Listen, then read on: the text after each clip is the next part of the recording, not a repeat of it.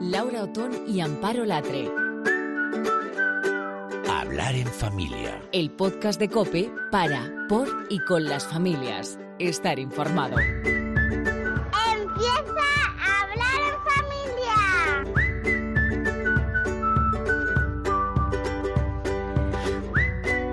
Hola, ¿qué tal? Hoy ya estamos todos. Amparo, ¿qué tal? Adiós, gracias.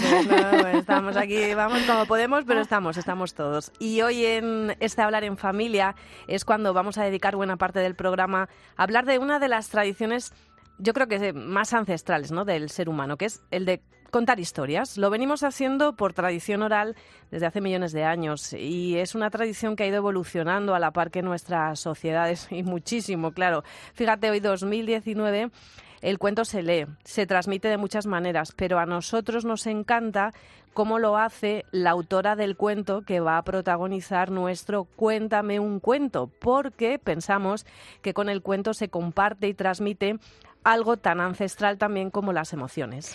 Y vamos a empezar, Laura, si te parece, por el principio, que es contando el cuento. Esta vez eh, le hemos pedido a Juan Macastaño, compañero al frente del partidazo de COPE, que deje a un lado los deportes y nos cuente este Carolina quiere un huerto. Es un cuento original de Begoña Ibarrola y que encontramos en un libro que te recomendamos muchísimo que se titula Cuentos para genios. Carolina quiere un huerto.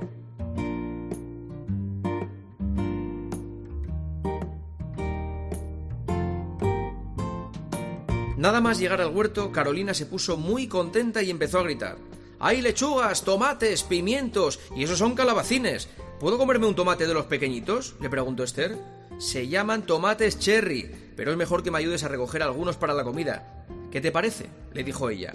Vale, contestó, pero sin que nadie la viera, se metió en el bolsillo del pantalón dos tomates cherry y añadió Cuando sea mayor voy a tener un huerto.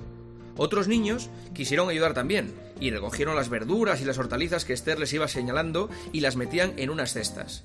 De repente, Carolina miró al cielo y dijo Tenemos que darnos prisa porque pronto va a llover. Esther miró las nubes que se acercaban y les dijo a todos Carolina tiene razón, pero ¿cómo sabes que lloverá? le preguntó. En verano voy a casa de los abuelos en el pueblo y ellos me cuentan muchas cosas, cómo se llama todo lo que tienen plantado en el huerto, el nombre de las nubes y también el nombre de las estrellas. Sus compañeros se quedaron asombrados. Nacho sintió un poco de envidia, porque a él nadie le había contado esas cosas. Se acercó a Carolina y le dijo Carolina, a mí me gustaría saber el nombre de las estrellas. Por la noche abro la ventana y las miro. ¿Puedes enseñarme? Carolina se echó a reír y le contestó Pero es que ahora es de día, no las podemos ver, Nacho. Un día nos quedaremos a dormir en el colegio y así nos enseñas, le contestó muy serio Nacho. Esther, al ver el jaleo que se había montado, les dijo Ya hablaremos de eso después. Ahora, por favor, ayudadme a llevar todo a la cocina, que si no, nos vamos a mojar. Bueno, pues en este momento es cuando Laura y yo interrumpimos el cuento. ¡Qué malas! Las brujas del cuento. Para, para decirte que, que te vayas a la web de COPE, que busques hablar en familia y que lo escuches, y que lo escuches íntegro y que se lo pongas a tus hijos, a tus alumnos, a tus amigos, que lo escuches con ellos.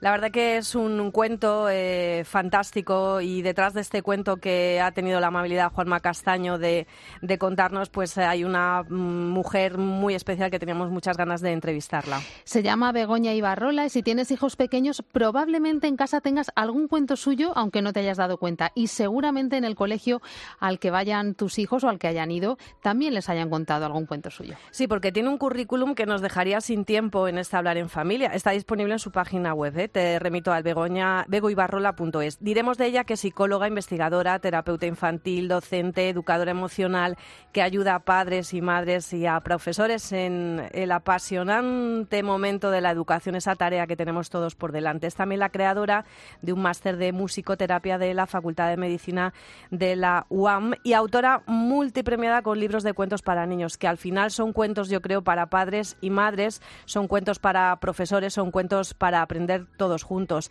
Begoña, bienvenida. Hola, buenos días. Nos hace muchísima ilusión de verdad tenerte aquí con nosotros porque yo creo que eres una de las eh, primeras eh, docentes, maestras, psicólogas, en todas esas cosas que hemos dicho, en trabajar con la inteligencia emocional que se ha puesto de moda ahora, pero que tú llevas desde los años 70 aplicándola.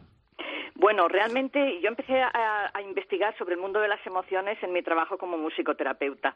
Y en realidad el tema de la inteligencia emocional empecé a investigarlo un poquito más tarde, a raíz de las investigaciones de Daniel Goleman y de las investigaciones también de Howard Gardner sobre la teoría de las inteligencias múltiples. O sea que un poquito más tarde. Un poco más en la década de los, sí, de los 90, ¿no? Más, cuando se empieza realmente a poner esa eh, bueno, e, etiqueta a las emociones, pero también a entender que son necesarias para crecer, eh, para que crezca nuestra inteligencia y que crezcamos como personas a la vez, ¿no?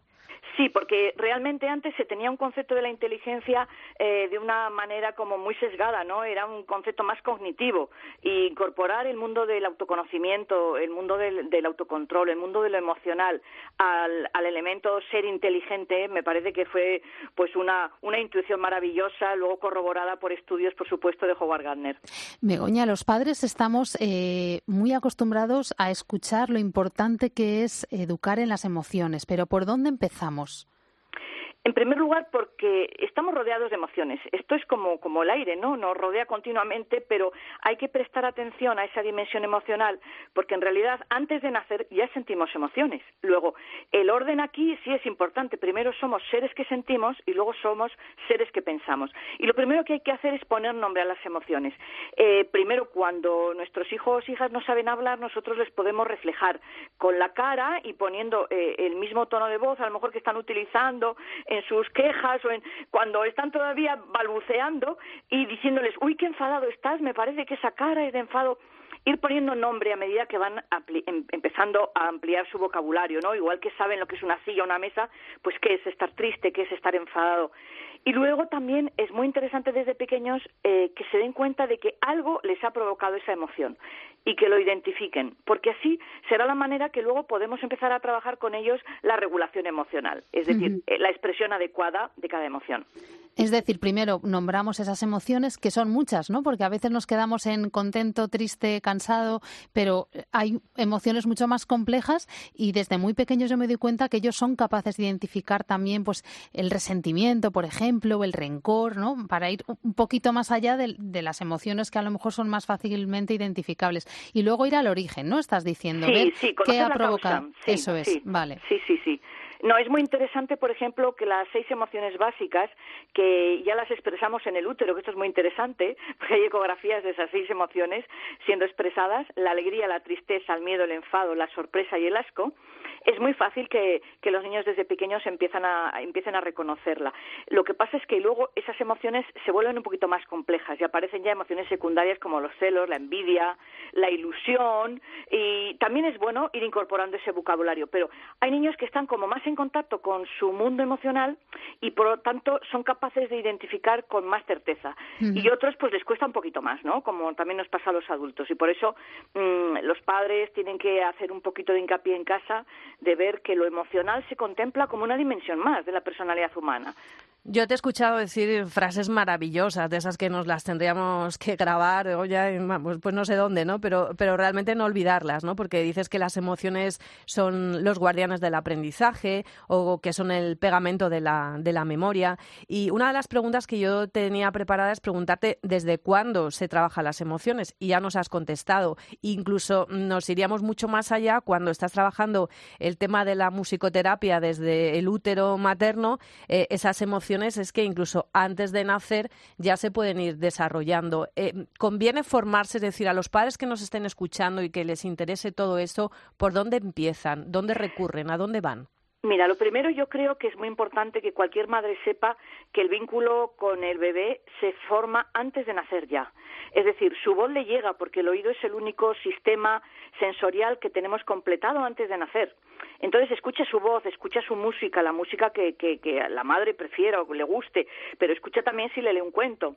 Y luego lo va a reconocer una vez que nazca. Por lo tanto, la creación de ese vínculo, el que la madre se dirija al bebé, no es eh, simplemente un, tema romántico, es un tema de que estamos creando ese vínculo que va a promover luego un apego seguro, que es muy importante para el desarrollo de la personalidad. Una vez que nace, efectivamente, todos los niños identifican, eh, y los padres lo saben, malestar y bienestar, es decir, tienen eh, como un mundo bastante indiferenciado y pueden llorar por distintas causas. Y el adulto es quien tiene que descubrir. Entonces es muy interesante pues poder leer libros sobre las emociones en los niños, cómo es el desarrollo emocional de los pequeños, eh, cómo incorporar incluso al diálogo entre familia el tema de las emociones, no solamente preguntarles qué han hecho o qué notas han sacado, sino cómo se sienten en determinadas circunstancias y, crecer todos juntos en un entorno de bienestar emocional que es algo que yo creo que, no se ha tenido suficientemente en cuenta, ¿no? Y el bienestar emocional propicia buenas relaciones de convivencia, pero también mejora la salud, mejora el aprendizaje, mejora la conducta. Las emociones son las grandes aliadas en la educación. Desde que empezaste tú a trabajar, que es la década en la que nosotras eh, pues veníamos a este mundo, ahí no hablaba de emociones y, es más, se ocultaban las emociones en la casa y en la familia. O sea, había familias que, bueno, que sí que, pero lo normal en, esa educación de la España de los años 70... De, que, hace nada, Laura, es que en poco tiempo esto ha cambiado muchísimo. Pero es nuestro target, ¿no? De, alguna manera. Es la gente que nos escucha, es la gente de, de nuestra edad y gente más joven. Entonces, no se ha trabajado las emociones. El tipo de libro que tú, que tú escribes, el tipo de cuento, por eso decía yo que era muy importante, que no era un cuento solo para niños, porque también era un aprendizaje para, para los padres, ¿no? También es una manera, ¿no?, de ayudarles a cómo transmitir esas emociones con cada cuento, con cada historia, con la forma que tú explicas de trabajarlas.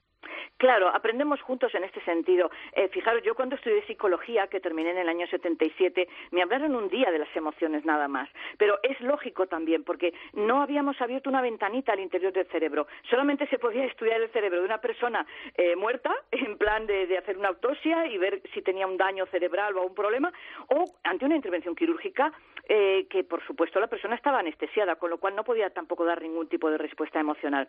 Y fue en la década de los 90 al año 2000 el boom de, toda la investigación en neurociencia que se diseñaron máquinas que nos permiten ver el interior del cerebro en vivo y en directo. Y entonces, que pueden observar qué pasa cuando un niño está en una rabieta, qué le pasa en su cerebro, qué nos sucede cuando estamos enamorados o vemos una película de miedo.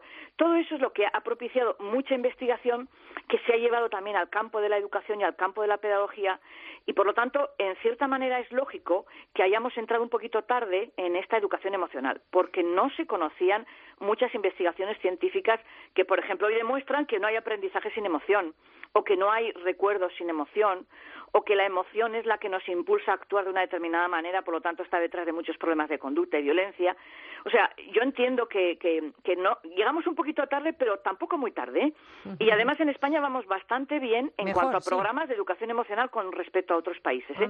y a veces pensamos que lo hacemos todo mal y sin embargo, pues oye, en este tema, en este tema sacaríamos buena nota, ¿no? Sacaríamos buena nota. De hecho, Goleman estuvo evaluando un programa que hicimos el doctor Rafael Vizquerra y José Antonio González y yo en, el País Vasco, en Guipúzcoa en concreto, y lo valoró como el segundo mejor del mundo. O sea, no es ninguna broma. Y, él siempre ha dicho que en España realmente eh, hay algunas comunidades que a lo mejor un poco llevan, eh, que son más pioneras, pero no estamos tan mal porque muchísimos eh, profesionales de la educación, yo llevo formando a profesores desde el año prácticamente 96 en educación emocional y en temas de inteligencias múltiples, y ellos quieren incorporarla al aula. De modo que hay todo un movimiento para darle un hueco en la educación para abordarlo de forma transversal en las aulas y esto es un valor que tenemos que sentirnos muy orgullosos. Eh, Begoña, yo tengo la impresión de que a veces la falta de, formación eh, en los padres, me refiero ahora mismo, eh, puede llevarnos a pensar que cuando hablamos de inteligencia emocional hablamos de, de, lo importante que es que los niños se sientan bien, ¿no? A veces se escuchan comentarios como, no, es que se va a sentir mal. No hablamos de esto. La inteligencia emocional no es esto. No, no, realmente es un conjunto de habilidades y, trata de desarrollar una serie de competencias que nos permiten abordar los retos que la vida nos depare. Entonces, hay que preparar a los niños para circunstancias difíciles. Mm, no se improvisa eh, el, manejar la frustración. Hay que educar desde pequeños en poner límites y en que nuestros hijos aprendan a manejar un nivel mayor de frustración. Tienen que aprender a elaborar el duelo por la pérdida de un ser querido. Tienen que darse cuenta de que no es obligatorio que todo el mundo les caiga bien y que ellos caigan bien a todo el mundo. Tienen que enfrentarse a situaciones nuevas que les provocan miedo. O sea, nosotros realmente pensamos que en la educación emocional se les ofrecen herramientas para hacer frente a todo lo que la vida les traiga ahora y en el futuro porque entonces se sentirán capaces de abordar esos malos momentos o esos momentos difíciles. Realmente para los buenos momentos no nos tenemos que preparar. Eso es cierto. nadie, nadie nos tiene que dar ningún tipo de recetas y disfrutamos mucho con los buenos momentos, que también la vida está llena de ellos, ¿no? Pero en realidad, ¿cuándo maduramos? Maduramos según nos vamos enfrentando a esos malos momentos, a esas situaciones difíciles en la vida. Begoña, y para todo esto que tú estás comentando, eh, tú has escogido mm, a los cuentos como herramienta importantísima, ¿no? Para, para trasladar toda esta sabiduría a los más pequeños. Bueno, es curioso porque yo realmente escribía cuentos dentro del entorno de terapia. Yo era terapeuta infantil y juvenil, entonces yo escribía cuentos dedicados a los chicos y niños que yo tenía en, en proceso de terapia, ¿no? Como un, yo qué sé, como un hilo de Ariadna a través del cual podían salir de su propio laberinto, ¿no? Y que les ayudaba a ver con una cierta distancia procesos en los personajes que estaban pasando ellos. Pero dio la casualidad que en el año 2000 una editora de DSM me escuchó, uno de mis cuentos se escuchó en, una conferencia que daba. Una cazadora de talentos. No, era, una editora muy consagrada de DSM y, y tuvo, tuvo la, la, la posibilidad de, de, decirme, bueno, quiero leer tus cuentos, me los traes por favor a la editorial. Y de ahí empezaron a, a salir publicaciones de cuentos para sentir, cuentos para la Dios, cuentos para educar niños felices, o sea, mucha literatura que en un primer momento los primeros cuentos, los 80 primeros cuentos ya los tenía yo escritos y luego seguí escribiendo ya bajo demanda, ¿no? De, proyectos editoriales interesantes con SM, con Planeta, con Desclé de Brower, es decir, distintas editoriales, ahora Beascoa. Entonces, es decir que tuve la suerte, porque esto hay que decirlo así, de que alguien escuchó uno de mis cuentos que nunca se escribió para ser publicado. Y le gustó. Y le gustó. Y lo que yo me di cuenta es que si a un niño le podía servir para eh, eh, abordar un problema, les podía servir a todos. y efectivamente, así se ha demostrado que les sirven a los niños, a los jóvenes, a los adultos y a mí misma también me, me, me, resultaba muy sorprendente ver la respuesta de algunos adolescentes ante la lectura de cuentos que en principio iban destinados a un público eh, de menos edad. O sea que no tienen edad porque realmente en el corazón todos somos jóvenes y todos tenemos un niño interior. Así que va dirigido a todo el mundo. Pero fue una suerte, ¿eh? fue una suerte y tengo que reconocerlo y agradecer a la vida, claro. Begoña, mi experiencia con tus cuentos, porque yo tengo que decir que en casa tengo muchos cuentos de, de Begoña, tengo cuentos para sentir que es una colección que me encanta porque además además la edición está muy cuidada. Buenísima, sí. Y son unos dibujos muy bonitos, con unas fichas al final de los libros que, pueden servir de ayuda también. Tengo cuentos para educar niños felices también. Y, mi experiencia es que son el tipo de cuentos que los niños te piden que les vuelvas a contar, ¿no? Y, que, y que yo percibo que, que, hablan de temas que les interesan. Es decir, cuando tú estás leyendo a un niño un cuento sobre los celos o sobre el bullying o sobre el mal humor. Es que al final son cosas que ellos sienten mm, Sí, porque además es que lo ven como normal. Es decir, a mí un, un, niño me comentó, me hizo un comentario en la Feria del Libro de Madrid una vez, muy gracioso. Me dice, es que estos cuentos me divierten, pero también me hacen pensar, Begoña. Me dice, y, claro, me doy cuenta de que algunas cosas que les pasa a los protagonistas también me pasan a mí. Digo, claro, porque es que todos somos muy parecidos, a todos nos pasa de todo. Pero el problema es que a veces nos pasan cosas, o a los niños les pasan cosas, y no saben cómo salir de esas situaciones. Entonces lo importante es darles pistas para salir. Una emoción hay que vivirla, pero también hay que aprender a, soltarla. Si uno puede estar por la mañana muy enfadado porque le ha pasado algo, pero tiene que aprender a soltar ese enfado y no, no llevarlo a lo largo del día a día, no hasta la cama, porque, porque entonces no estamos haciendo una buena gestión de emociones. Bueno, hay tantas cosas que preguntarte, pero yo no querría tampoco que te marcharas y que, sin que habláramos un poco a los profesores, porque estamos hablando aquí desde nuestro papel de, de madres, ¿no?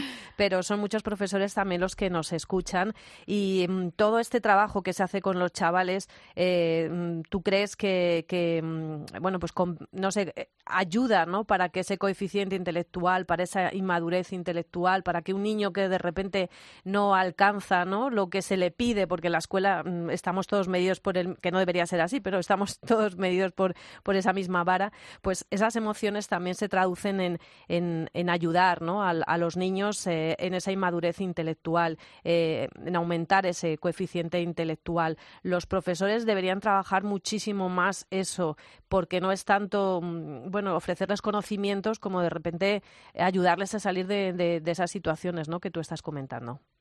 Claro, pero realmente el profesorado primero está haciendo un esfuerzo muy grande por adaptarse y formarse en este ámbito, porque realmente en la formación de los grados de, educación no está presente la educación emocional como un contenido que debería ser obligatorio, ¿no? Solamente en la comunidad canaria es una asignatura, por ejemplo, dentro del currículum educativo y, hay un módulo dentro de la Universidad de La Laguna eh, en, en estas facultades que prepara a los profesores para abordar los problemas emocionales. Luego, yo valoro muchísimo el esfuerzo que están haciendo desde hace muchos años eh, muchos profesores, muchos equipos directivos por incorporar la educación emocional de forma transversal en las aulas.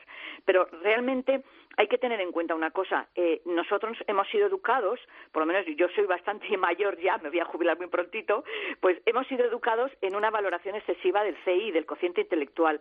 Hoy en día todo el mundo sabe que para ser una persona feliz y realizada no es tan importante el coeficiente intelectual, sino más bien el cociente emocional. Es decir, cómo te llevas con los demás, cómo aprendes a gestionar tus emociones, cómo sales de las situaciones problemáticas, cómo maduras y creces. En este sentido, el profesorado se queda bastante admirado y es muy gratificante también para ellos viendo que a medida que van incorporando esas enseñanzas de esas herramientas emocionales en los alumnos, los alumnos les devuelven con creces todo eso que están absorbiendo. Es decir, en los centros, en los colegios donde se trabaja la educación emocional, prácticamente no hay bullying, no hay problemas de conducta, no hay depresión, mejora la salud, mejora el rendimiento. Todo esto ya hay muchas universidades eh, que lo han, vamos, que lo han investigado y, y, hay, hay, investigaciones y tesis doctorales sobre el tema. Pero, por lo tanto, ellos se sienten muy gratificados porque se dan cuenta de que están haciendo una intervención que mejora el clima del aula, mejora las relaciones entre los compañeros y, de los alumnos con ellos, con los profesores, pero mejora también el clima del colegio en general. Es decir, cuando se aborda una formación desde un claustro, el colegio tiene un tinte totalmente diferente. Y entonces ya no se compite a ver quién es más listo, a ver quién saca mejores notas, sino que realmente se forma una comunidad de aprendizaje, donde todo el mundo tiene cabida y donde todo el mundo puede destacar en una inteligencia diferente.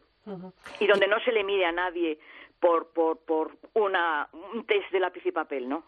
Nosotros hablamos aquí mucho de nuevas tecnologías y me gustaría mm, saber cuál es tu opinión, porque frente al mundo analógico, que ya de por sí siempre ha sido difícil, ahora los padres tenemos que enfrentarnos y bregar al, al mundo digital. Eh, como maestra, ¿qué percibes? ¿Cuál es el problema? ¿Dónde, fíjate lo que, o sea, lo que te estoy preguntando. ¿eh? Bueno, es una pregunta compleja y quiero responder muy brevemente. Eh, las nuevas tecnologías, como todo avance científico puede aportar muchas mejoras y en educación está aportando pues incluso la posibilidad de un aprendizaje personalizado, lo cual es de agradecer y el que a muchos eh, niños, a muchos jóvenes pueda llegarles el conocimiento por vías diferentes, pero dentro del hogar, por ejemplo, hay que educarles en el uso responsable de las tecnologías. Y hay que poner límites desde bien pequeños en qué horas y para qué y cuándo y dónde. Y lo que no sabemos hacer, eh, quizás padres y madres, es mm, unir esa educación en, en, la libertad y en la creatividad y en el desarrollo de sus potenciales con eh, el poner límites al uso de esas tecnologías que pueden ser muy buenas, pero que, por ejemplo, ahora tenemos un problema gravísimo en los preadolescentes de 12 a 14 años, que es lo que se llama el insomnio tecnológico, que es que no duermen porque la pantalla azul de las nuevas tecnologías, de los aparatos que manejan estas tecnologías, impiden que se segregue melatonina, que es la hormona necesaria para dormir. Entonces, hay muchos problemas derivados, incluso de aprendizaje, de, de no sé, de, incluso de irritabilidad, porque cuando no se duerme bien, ni se puede aprender bien, ni se está relajado y tranquilo. Entonces los padres tienen que abordar con mucha seriedad, yo creo, los límites que ponen en el acceso a las tecnologías. Y, por ejemplo, a partir de determinada hora no pueden tener los hijos acceso a, esas tecnologías o para determinados usos. Yo creo que mm, todo padre o madre hoy en día tiene la obligación y la responsabilidad también de poner límites en este uso y de saber y informarse, porque hay expertos como Álvaro Bilbao, por ejemplo, que ha investigado mucho este neurólogo, neuropsicólogo, sobre el uso de las tecnologías en pequeños, en niños pequeños, tiene que saber que se tiene que basar en datos científicos, no en un criterio de que a mí me parece, yo a mi hijo se lo dejo porque no sé qué, por no, no, no, hay datos científicos que dicen que, por ejemplo, en los pequeños, en los menores de seis años, no deben tener acceso a las tablets, a los teléfonos y menos calmarse a través de una tablet, de un teléfono móvil, una o sea, es, es un error gravísimo. Pero también, eh, si les educamos en que hay determinados límites que tienen que eh, asumir porque no, no les queda otra dentro de la educación y los padres y las madres en cada sitio marcan sus propios límites, también el, el uso de las tecnologías entra a formar parte de estos límites. Pues con este reto, este reto sobre la mesa. Madre mía, la verdad que sería para seguir hablando de muchas cosas. Nos has dejado caer que, te vas a jubilar, pero ¿cómo te vas a jubilar? Bueno, no jubilarme Es, para, para, decir lo que, los años que tengo, pero realmente yo dejaré de escribir cuando me muera. O sea, si un día, un año no publico, es que ya, yo creo que me he muerto ya. Seguiré publicando mientras las editoriales confíen en mí y, me propongan proyectos bonitos, ¿no? Pues hasta ese momento seguirás teniendo en hablar en familia pues tu casa, porque yo creo que vamos a vamos a seguir llamándote para para seguir aprendiendo un montón sobre estos temas que, que nos interesan tanto, porque al final mm, a las familias la educación de los hijos es lo que más nos interesa. Por supuesto, y que sean felices, claro que sí, claro que sí. pues Begoña pues Ibarrola, muchísimas gracias. Un abrazo muy fuerte. Un abrazo a vosotras.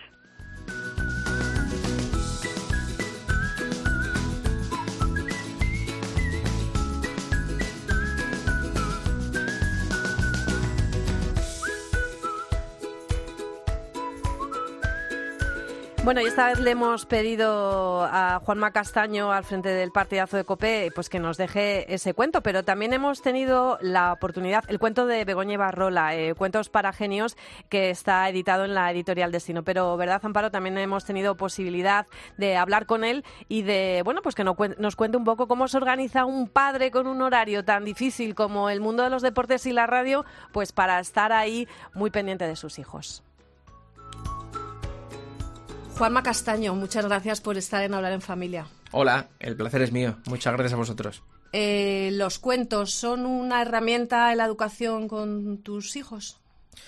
Pues yo creo que sí, eh, porque noto que cuando les cuento algo, sea un cuento o sea cualquier cosa, abren los ojos más que nunca y los oídos y las orejas. Eh, en realidad yo creo que a veces pecamos un poco de que no tenemos la suficiente comunicación con nuestros hijos y los cuentos es un primer paso para aprender a comunicarte con, con un peque. ¿Qué edades tienen tus niños? Ocho y once. Es una edad eh, complicada porque es una edad donde eh, mm, son fans de la PlayStation, del Fortnite, de, las cosas de los críos de 8 y 11 años, con lo cual tengo que buscar captar su atención con otras cosas y una de ellas son las historias. Más que cuentos yo les llamo historias, aunque son cuentos, porque hay veces que me invento cosas y alucinan, o sea, de verdad, alucinan porque noto que les, les, genera mucho, mucho interés. Y eso, esta es una pregunta que yo tenía ahí clavadita. Un padre que trabaja por la noche con el horario que tienes tú, ¿Cómo se lleva esto de la paternidad? ¿no? Porque claro, ellos están en el colegio, ¿cómo lo haces? Es un poco complicado. Es difícil, es difícil. No, no es, desde luego mi horario no es el mejor para, para ser un padre full time, digamos. Eh, lo que pasa que, bueno, pues les veo cuando puedo. Eh, durante el día prácticamente no les veo. Y por la noche cuando llego a casa están dormidos. Entonces lo que procuramos es los fines de semana estar mucho tiempo juntos. O sea, todo el tiempo posible. Y en las vacaciones lo mismo. Pero el día a día se hace complicado. O sea, me, les veo un pelín por la mañana cuando se van al cole y luego ellos comen en el colegio, yo como en casa, ellos están en el colegio y ya, digamos que por semana se me hace muy difícil verles. Es que es un ritmo que llevan muchos padres, no creas que, que sí, sí. ¿no? Sí, entonces lo que hago es tratar de, demostrarles que es un sacrificio que su padre hace para que mm, todo esté como tiene que estar en casa y al final ellos lo ven como, bueno, pues mira, eh, papi eh, le, le, encantaría estar con nosotros, pero precisamente para que nosotros estemos bien, él está fuera de casa. que vean que realmente el, bienestar familiar también depende de, eso, de que no nos veamos. Nosotros eh, la historia de estos cuentos y el buscar a, sobre todo a compañeros que sean los que los protagonicéis y, hagáis de cuenta cuentos era porque buscábamos un modelo de paternidad, porque vino alguien que nos dijo que bueno pues los padres de hoy en día es muy difícil que tengan un modelo de paternidad. Eh, no sé si estás de acuerdo con esa afirmación o no. El modelo de paternidad existe un modelo de paternidad o cada uno lo adapta en realidad a sus circunstancias de vida? Yo no, es que no me atrevo mucho porque eh, e, es tan, algo tan personal la, la forma de educar a, a, un hijo o a unos hijos que mm, sería muy atrevido por mi parte decir cómo tiene que ser. Yo a los míos los trato con bastante normalidad. Eh, me gusta que sean niños, pero a la vez que tengan también ciertos comportamientos de, mayor, que, sepan comportarse en una mesa. Eh, por ejemplo, no me gusta llevarles a restaurantes que sean específicos de padres y niños. O sea, me gusta que, que vayan a re restaurantes normales donde tienen que tener un comportamiento normal porque en la mesa al lado hay adultos y no quieren niños gritando ni niños jugando permanentemente a una pantalla. Cada uno tiene su modelo y cada uno tiene su, su idea de educación y de todas las cosas. Yo, en el mío, la normalidad funciona muy bien, o sea, yo les trato con normalidad.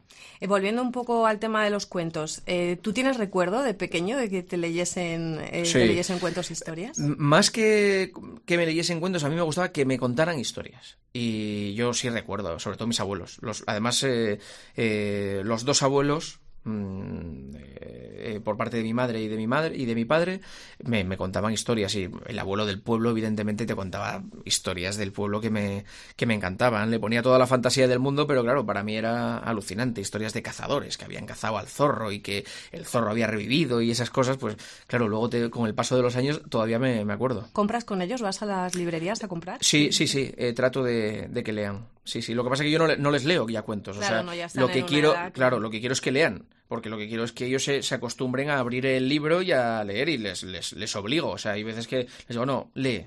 Porque quiero que lean. Y te hacen caso. Porque sí, me, me hacen bastante. He tenido mucha suerte. Me han salido dos. A lo mejor porque me ven a mí también y a su madre. Que no es que seamos lectores empedernidos, pero sí me gusta leer en casa de vez en cuando. Y entonces, de, de verme a mí, pues a lo mejor el efecto imitación sí hace que ellos abran un libro con menos eh, con menos miedo a lo mejor que otros niños. Y leen, leen, sí, sí. Esto del periodismo tiene mucho también de contar historias. Todo. Claro, nosotros contamos historias. O sea, eh, lo que hay que hacer es generar interés en el que te está escuchando. Si tú cuentas una noticia, pero es una noticia aburrida, al final el, el que te está escuchando pierde el hilo. Entonces, yo es que, claro, soy muy fan de que me cuenten las cosas y me gusta también contarlas. Y yo espero que eh, los niños valoren eso, ¿no? Que se les hable y que ellos hablen. Porque yo creo que el tema de los cuentos es una cosa que va en doble dirección. O sea, ellos no solo aprenden a escuchar, sino que luego aprenden a expresarse. Porque en un cuento hay una riqueza de vocabulario y hay una riqueza de, palabras. Y al final, oye, pues si un niño se maneja con 100 palabras al día, mejor que se maneje con 200, que tenga una riqueza mayor de, de vocabulario. Y qué importante es la familia. Eh, nos damos cuenta a cada momento, a cada paso que damos, pero hace poco tiempo se lió gorda precisamente en la radio con el tema de la responsabilidad y la corresponsabilidad familiar. Sí. Es un tema que es curioso, pero está latente en todo y a cada cosa que decimos, casi sin darnos cuenta, salta. En ese caso, a lo que te haces alusión fue... Eh en referencia a los deportistas de élite y el cuidado de los niños por la noche. Claro, yo dije futbolistas en, masculino, digamos, y entonces ahí ya surgió una lucha de géneros y todo esto que no tenía, no, no, iba por ahí, iba más que nada por la necesidad que tiene la gente de élite, bien sea futbolistas o jugadores de baloncesto o tenistas o lo que sea, de que antes de un partido, pues si te toca una mala noche del niño, pues es un problema, porque físicamente llegas como llegas a, a la cita y al final, pues en casa se vive o, ese la, la mayor fuente de ingresos viene de ahí, ¿no? Eh, se interpretó como se interpretó y yo creo que mucha gente lo, lo, no lo quiso entender y hubo, hubo, otra mucha que lo entiende perfectamente. Sí. Y es que eso pasa en cualquier familia, o sea que, pues oye, un reparto de tareas de lo más normal. O sea, si alguien tiene algo importante al día siguiente, pues ya sabe, sabe, que es el otro, sea hombre o mujer, el que se tiene que comer un poco el marrón. Lo bueno es que cuando tú estás llegando a casa, puedes echar una mano, ¿no? No, cu cu cuando yo llego a casa eh, hay un silencio absoluto. Suponiendo que son pequeñitos y eso, venga, Juanma, ahora que llegas cuando era más pequeño, ah, sí. bebés, ¿no? Ah, bueno, sí. Juanma, venga, si fuera ahora, sí, si llego ahora, llego perfecto. Si ahora al niño le da por llorar a las 2 de la mañana, estoy en plenitud de facultades para cuidarle. El problema es si llora a las 7 o a las 8 de la mañana, que es cuando os levantáis toda la gente normal sí. y que yo todavía estoy descansando porque me ha costado a las 3. Eh, pero bueno, yo ahora cuando llego a casa eh, escucho el silencio absoluto después de un día de vorágine y también está bien porque de 2 a 3 es una hora de mucha paz. Estoy despierto, estoy, pues eso, ojeo algo en internet o veo un poco la tele o me pongo un capítulo o lo que sea y ya cuando acaba mi energía cierro los ojos en el silencio más absoluto. Hmm. Bueno, Juanma, muchísimas gracias por acompañarnos en Hablar en Familia y por abrirnos así un poquito también de tu vida así personal, que no es lo habitual, pero bueno, es una generosidad también por tu Nada, ha sido un placer y la gente que le lea cuentos a los peques y después, cuando vayan creciendo, que los lean ellos, que no sean vagos. Muchas gracias. Adiós.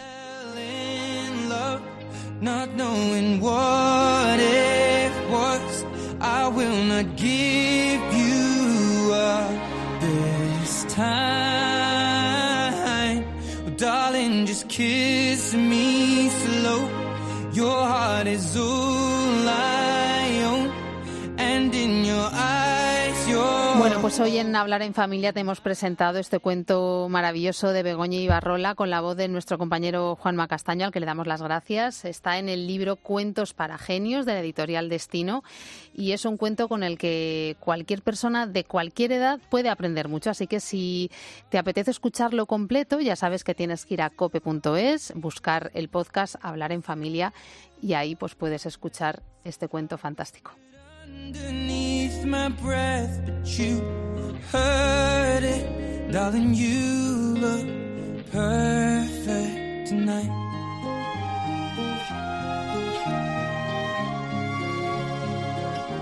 Sei la mia donna, la forza delle onde del mare, cogli i miei sogni.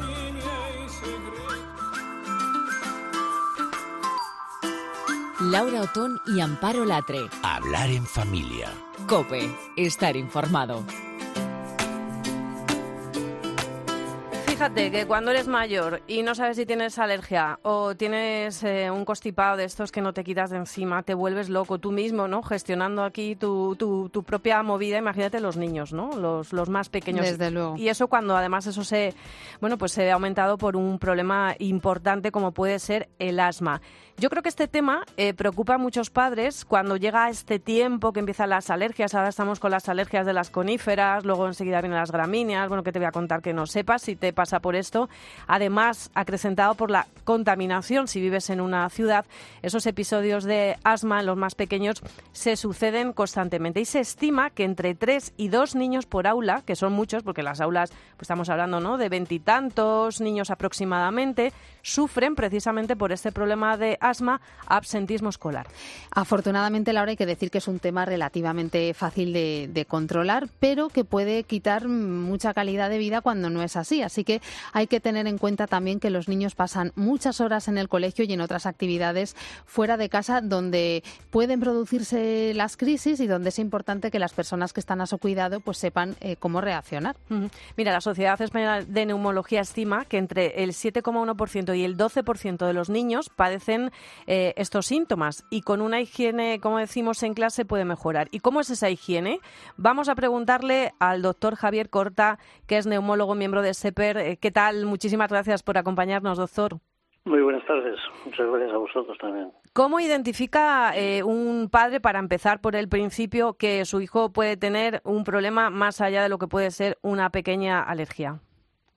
Bueno, generalmente la, el asma se manifiesta, bueno, se puede manifestar a cualquier edad, pero realmente lo más frecuente, lo más corriente es que empiece pronto, empiece a los 3, 4, 5 años y generalmente eh, los síntomas son bastante fáciles en general de identificar, ¿no? Por ejemplo, la presencia de una tos persistente, generalmente seca, generalmente por las noches y re relacionada también con el ejercicio físico, a veces asociado con, con síntomas de dificultad respiratoria, de incluso pitidos, es un ruido muy característico, sensación de opresión en el pecho y esos son los síntomas más frecuentes. A veces no son tan sencillos de identificar, pero generalmente el asma se diagnostica, como solemos decir habitualmente, eh, con los síntomas. ¿no? no hace falta muchas pruebas en general para diagnosticar el asma.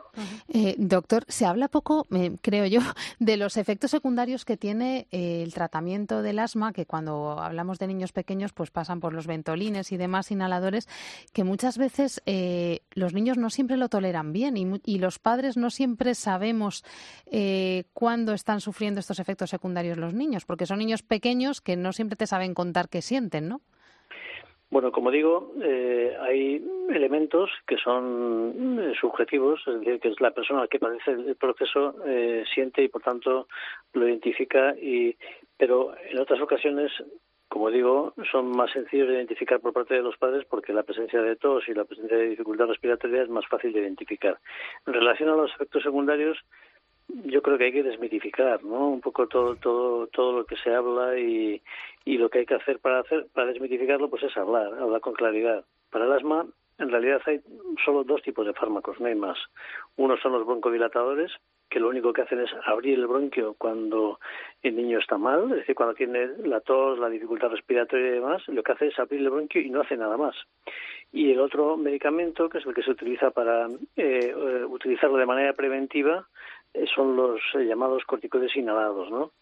Son medicamentos seguros, porque sí que es verdad que son derivados de los corticoides y eso produce bastantes efectos secundarios, pero son derivados de aquel, de aquellos y además hacen sus efectos solo donde tienen que hacer, es decir, en la vía respiratoria. Por tanto, eh, apenas hay efectos secundarios, son medicaciones muy seguras y en la balanza, efecto-beneficio, realmente eh, no, hay, no hay ninguna duda. Eh, por tanto, no hay que tener ningún miedo a utilizarlos siempre que la indicación sea la correcta, obviamente.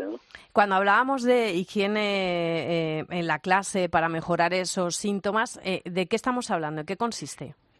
Bueno, en realidad, eh, en el niño pequeño, el, desencadenante más frecuente de las crisis de las crisis de asma, más frecuentes son las infecciones, son los virus, más que las, más que el polen, ¿no?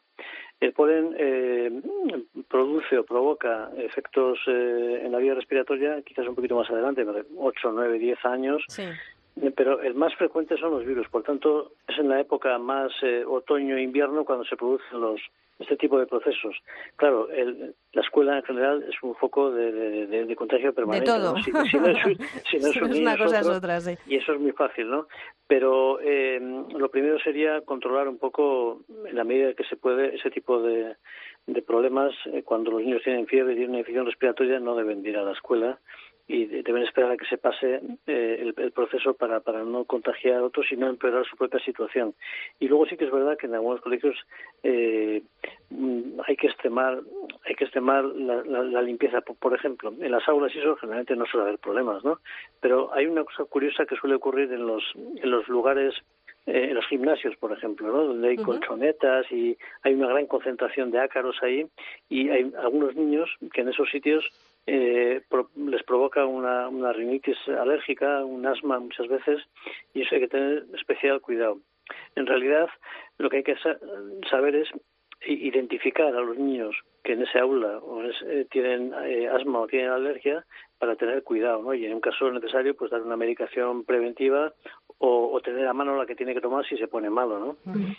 Cuando son, cuando cuando un niño desarrolla este tipo de patología ya le va a acompañar para toda la vida, es decir, va a ser ya asmático de por vida, va a tener que estar medicado de por vida. Eh, a la primera pregunta sí, a la segunda no. es decir, eh, solemos decir que el asma no se cura, pero sí que es verdad que hay que matizar mucho eso, ¿no? Porque el asma generalmente tiene un buen pronóstico, con la edad mejora hasta, hasta casi desaparecer y incluso aunque una persona tenga asma, puede tener un asma muy leve, muy intermitente, muy de vez en cuando, que no requiere medicación continua, solamente requiere medicación intermitente, ¿no? Y generalmente la, la foto final de ese adolescente o ese adolescente es que el asma va a mejorar eh, e incluso va aparentemente a desaparecer. Y digo aparentemente porque a veces con frecuencia ese asma que aparentemente ha desaparecido vuelve otra vez en la edad adulta dependiendo también de algunas eh, de algunas condiciones no pues de algunos hábitos como el tabaquismo la contaminación ambiental no que puede el, lugar donde uno trabaja son factores que pueden reavivar un poco aquel asma que se pasó en la infancia eh, doctor un niño que ya se, se hace mayor pasa al médico ya de familia quién le hace el seguimiento un niño que es asmático hace falta ir al neumólogo todos los años eh, puede ser el médico de cabecera quien le regule la medicación? El, el, el 80% del asma en la infancia es, es, el 80 o 70, vamos a decir, es un asma leve que se puede lo puede manejar perfectamente los pediatras que están muy bien formados. En el caso del, médico de familia, lo mismo, ¿no? También. Y solo, solo, en pocos casos es de asma, en, el caso de asma moderado o asma grave, es, eh, son aquellos que tienen que ir al, especialista, en este caso al neumólogo pediatra o al neumólogo pediatra. Ahora no voy a ejercer, doctor, de, periodista, sino de madre, bueno, pues eh, con una, no sé cómo decirle, con, con, una idea de esas que normalmente eh, comentamos las madres tomándote un café y si hay una abuela encima en ese café, pues muchísimo más. Y es, ahora hay más alergias que antes. Y esto está provocado porque esterilizamos muchísimo las cosas, protegemos a los niños en una burbuja y entonces desarrollan alergias que antes no había. Y usamos mucho jabón. Claro. ¿Eso tiene una base científica? Eh, en parte sí. En parte sí. Hay las abuelas, hay las abuelas. saben, mucho, hay que hacer mucho caso. ¿no? Eh, realmente hay estudios, que los estudios preliminares sobre esto se hicieron en Alemania y de aquello se derivó eh, son estudios muy bonitos que no me puedo alargar ahora a contar, pero realmente son muy interesantes. Y realmente eh, de aquello se dedujo luego lo que se ha llamado la teoría de la higiene, que básicamente es que realmente hemos conseguido superar muchas enfermedades bacterianas, eh, el sarampión, la tuberculosis, etcétera, y eh, en este momento el organismo responde de una manera distinta a como respondía años atrás, ¿no? Y responde de una forma exagerada a algunos elementos que antes no ni siquiera igual los identificaba, ¿no? Es decir, el polen, que es una causa, algo que no tiene por qué dar problemas, en algunos organismos lo que hacen es su sistema inmunológico responde eh, provocando lo que ya ya conocemos, ¿no? Así, de manera sencilla, sería eso. Eh, pero claro, eh, no sé si esto es el peaje de lo que de lo que hemos superado, ¿no? Pero pero quizás sea así. Pero lo que ocurre es que esto es cierto en algunos sitios, por ejemplo en Europa podría encajar, pero el asma en otras latitudes no es así. Es exactamente, es exactamente lo contrario. Cosa que ocurre, por ejemplo, en algunos países como Latinoamérica y otros, ¿no? Por tanto, mm, nos queda mucho todavía para saber por qué está aumentando las alergias y por qué está aumentando el asma. Nos queda mucho por estudiar todavía, sin duda. La verdad que yo lo puedo constatar. Yo, mi hija, eh, mi primera hija, pues se esterilizaba todo en casa, todo pasaba por el filtro y, y ha desarrollado alergias. Sin embargo, curiosamente, la segunda, en que ya te relajas de alguna manera. Sí, puedes pues, comerlo del suelo. Lo que quieras, o sea, no pasa nada. Y, lo y eso también, es lo de las mascotas en casa, también eh, parece ser que es una garantía, ¿no? De, no desarrollar, o, en eso me equivoco. No, no, no, no, no, no, no, no, hay ninguna garantía. Ni, ni, ni, de lejos. ¿eh? No, no, no, no, para, para nada. es posible que disminuya un poco el riesgo, pero eso no está todavía demostrado. Y lo que, porque, porque no el, el, tema es que no solamente intervienen factores externos, como estamos hablando ahora, ¿no? las enfermedades, las endotoxinas, etcétera, sino que hay un factor genético. Es decir, para desarrollar la alergia y el asma tiene que haber una, una carga genética, la, la que uno tiene, más factores ambientales y además cuando ambas cosas eh, interaccionan en un momento determinado. Por ejemplo, no es lo mismo que un virus determinado eh, eh, infecte a un niño a los dos meses de vida que a los 18 meses. La respuesta inmunológica es completamente distinta. Y ese es un factor muy importante que ahora se está estudiando mucho y que hace que todo esto pues se complique bastante. ¿no? Pues doctor Javier Cortá, neumólogo, miembro de la Sociedad Española de Neumología, muchísimas gracias. Hemos aprendido muchísimo con, con usted. Le volveremos a llamar porque de estas cosas, pues ya sabe, dos periodistas, dos madres eh, interesadas en este tipo de cosas, pues somos un peligro. Pues encantado de participar e intentar aclarar algunas dudas. Gracias, gracias. Hasta la próxima.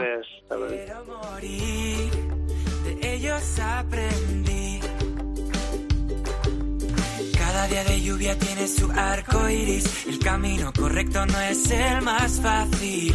Espejito, espejito, eternamente agradecido. No te centres en lo que dejas atrás. Busca lo más vital. Escucha tu corazón y lo entenderás. Supercalifragilístico espialidoso. Creo que sí que estás completamente loco un secreto entre nosotros. Las mejores personas lo están. Si al hablar no has de agradar, mm, te será mejor callar. Hasta el infinito y más allá. La vida no es perfecta perfecta para ser maravillosa. Soy una hermosa mariposa.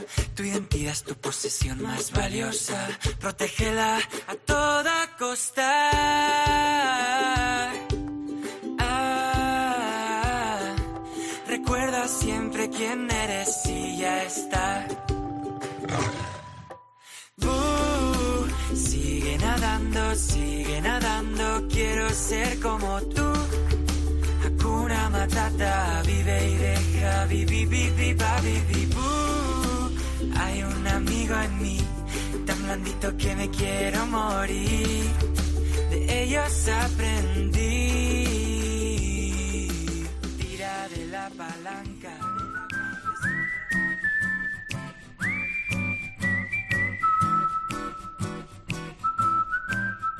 Laura Otón y Amparo Latre. Hablar en familia.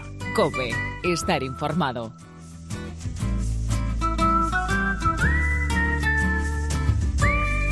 La de cosas que aprendemos, ¿eh, Amparo? Pero Y- muchísimas. Y, y vamos a seguir aprendiendo más porque queremos prestarle atención a un problema que yo creo que se vive muchas veces en silencio y con angustia tras un embarazo y un parto que se te complica un poco. Sí, queremos hablar, vamos a decirlo claro, del suelo pélvico.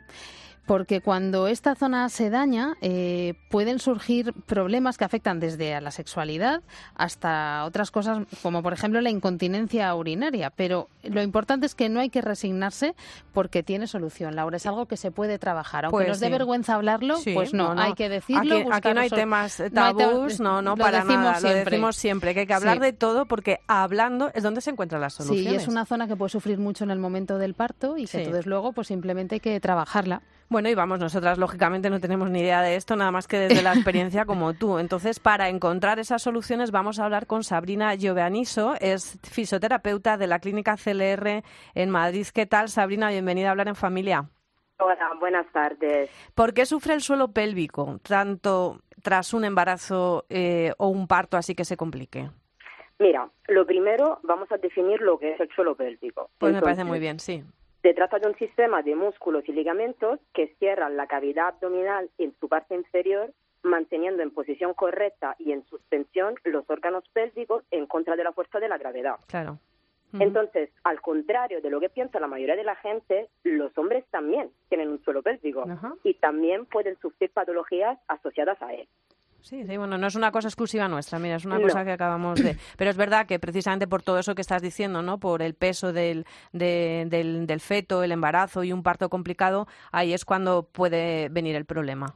Claro, claro. De hecho, en cuanto a tu pregunta, pues durante el embarazo y sobre todo durante el parto, se genera una pérdida de la fuerza y una distensión muscular, porque tenemos que pensar que el suelo pélvico se encarga de soportar el peso del aparato digestivo, urinario y reproductor. Pero claro, durante el embarazo el suelo pélvico se somete a un esfuerzo mayor que en condiciones normales, porque tiene que soportar más peso durante nueve meses, Claro. el peso del útero y el peso del bebé. Y además sí, sí. y además durante el parto, el paso del feto a través de la vagina genera una distensión de los músculos y de los ligamentos. Y esta distensión se puede agravar si se utilizan instrumentos como los forceps, las ventosas o si se realiza episiotomía durante el parto. Y entonces, ¿qué ocurre? Que si la musculatura está débil, las vísceras van a descender y los ligamentos progresivamente se van a distender cada vez más y podría generar lo que es conocido como un prolapso. Eh, Sabrina, antes de llegar a este momento que es crítico, especialmente para la mujer, aunque como nos decías, los hombres también lo pueden sufrir, eh, ¿qué tipo de hábitos o qué tipo de, de ejercicios podemos hacer las mujeres para fortalecer esta zona antes de, de pasar por el, por el embarazo o de, o de un parto, ¿no? ¿Se Mira, puede hacer de alguna manera? ¿Se puede o- prevenir sí. o no? Se puede ve- prevenir, a ver, las patologías del suelo pélvico se pueden prevenir si se fortalece la musculatura de forma precoz, es decir, antes de que este músculo se debilite por diferentes causas. Ujú. Se piensa que la causa más común es el embarazo y el parto, pero las causas son múltiples. Por ejemplo, los deportes de impacto, el sobrepeso, el estreñimiento, la tos crónica o, por ejemplo, también malos hábitos como retener mucho tiempo la orina. Por ejemplo. No, no, Eso es malísimo, ¿no? Es, horroroso. Y entonces es por ello que, en mi opinión, se deberían de realizar charlas educativas desde todos los ámbitos, desde el colegio y en los centros de atención primaria, para que desde pequeños conociésemos la existencia de nuestro suelo pélvico y así poder trabajarlo y fortalecerlo como hacemos con cualquier otro músculo del cuerpo. Los famosos y a ver si lo digo, hipopresivos del gimnasio, eh, toda cuando nos dicen eh, contraer toda la zona eh, del cinturón, ¿no? Que ellos en el gimnasio lo dicen así, ¿no? Cinturón, genital, no sé qué tal. Todo eso ayuda, ¿no? Son ejercicios que ayudan ayudan. Los hipopresivos son ejercicios que ayudan, pero no son los ejercicios principales para volver a fortalecer el suelo pélvico. Realmente los ejercicios más indicados son los ejercicios de Kegel. Que consisten eh, así, no sé si por la radio se pueden es explicar. Es fácil de explicar, vamos a intentarlo. Vamos a, ver, vamos a intentarlo. Los ejercicios de Kegel básicamente consisten en una acción que nosotros hacemos mm, prácticamente siempre, o sea, la de cortar el pie. Lo que ah. ocurre es que antes de empezar a hacer estos ejercicios es necesario acudir a un fisioterapeuta por dos razones principales. Muchos pacientes no saben localizar correctamente su periné y entonces ante la orden de contracción activan otros músculos, por ejemplo los abdominales, los muslos, la espalda, pero no activan lo que es el suelo pélvico. Y además muchos pacientes no son capaces de realizar una correcta contracción. Y al final acaban generando presión sobre el músculo si no controlamos estos dos factores, el ejercicio del suelo pélvico, más que beneficiar, puede acabar perjudicando a los pacientes. Entonces, es fundamental, antes de, empezar esta práctica, acudir a un fisioterapeuta. Para no, para no viciar los, ejercicios, ¿no? Para hacerlo correctamente. Correctamente, exactamente. Bueno, nos has dicho muchísimas cosas que, puede provocar el tener esa debilidad en esa zona. Una es la incontinencia urinaria. Además, me, me hizo mucha gracia encontrarme con precisamente con una información vuestra, ¿no? Que decía, no te resignes a las compresas estas que te tienes que poner. O sea, no, no es la solución. Es decir, que se puede recuperar, ¿no? Eh, es a lo que vamos, ¿no? El suelo pélvico se puede recuperar. Sí, se puede recuperar. Lo que pasa con la incontinencia, mira, la incontinencia urinaria tiene realmente una alta prevalencia en la población femenina pero sin embargo no suele ser un motivo de consulta ni en el médico de cabecera y menos en una consulta de fisioterapia. Porque nos da vergüenza, nos da vergüenza, pero es algo que, sí, sí. Siempre es algo que suele dar muchas vergüenzas a las mujeres y realmente tenemos que hablarlo, porque que ha ido pasando en los últimos años, que se ha ido normalizando la utilización de las compresas.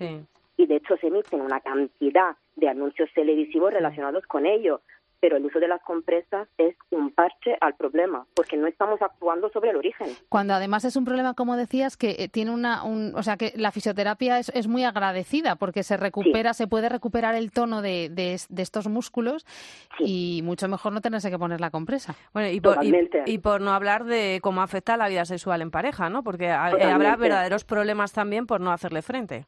Totalmente, muchísimas muchísimas mujeres padecen de dolor perineal durante las relaciones y pero no solamente tras haber tenido un parto, todas las patologías relacionadas con el suelo pélvico pueden afectar a la vida sexual con la pareja. Entonces, también en estas ocasiones hay que hablar, hay que hablar con el médico porque son problemas que se pueden resolver. Es que todo tiene solución, Sabrina. Nosotros lo decimos aquí siempre que hablar en familia, que es lo que hay que hacer. Hablar es lo mejor, sí, es esto. Todo tiene solución si se habla. Si no nos quedamos callados, mal vamos. Ponemos parches, como decías. Bueno, pues Sabrina, Sabrina Giovinaccio, que no sé si lo he dicho bien, Giovinaccio, es fisioterapeuta de la clínica CLR. Muchísimas gracias. Hablaremos más veces contigo porque yo creo que hay que hablar. Hay que hablar, hay que hablar pues mucho, no hay que quedarnos calladas porque al final los que salimos perjudicados somos nosotros, vamos, la familia en general. Pues muchísimas gracias por acompañarnos, Sabrina. Un abrazo. Hasta luego.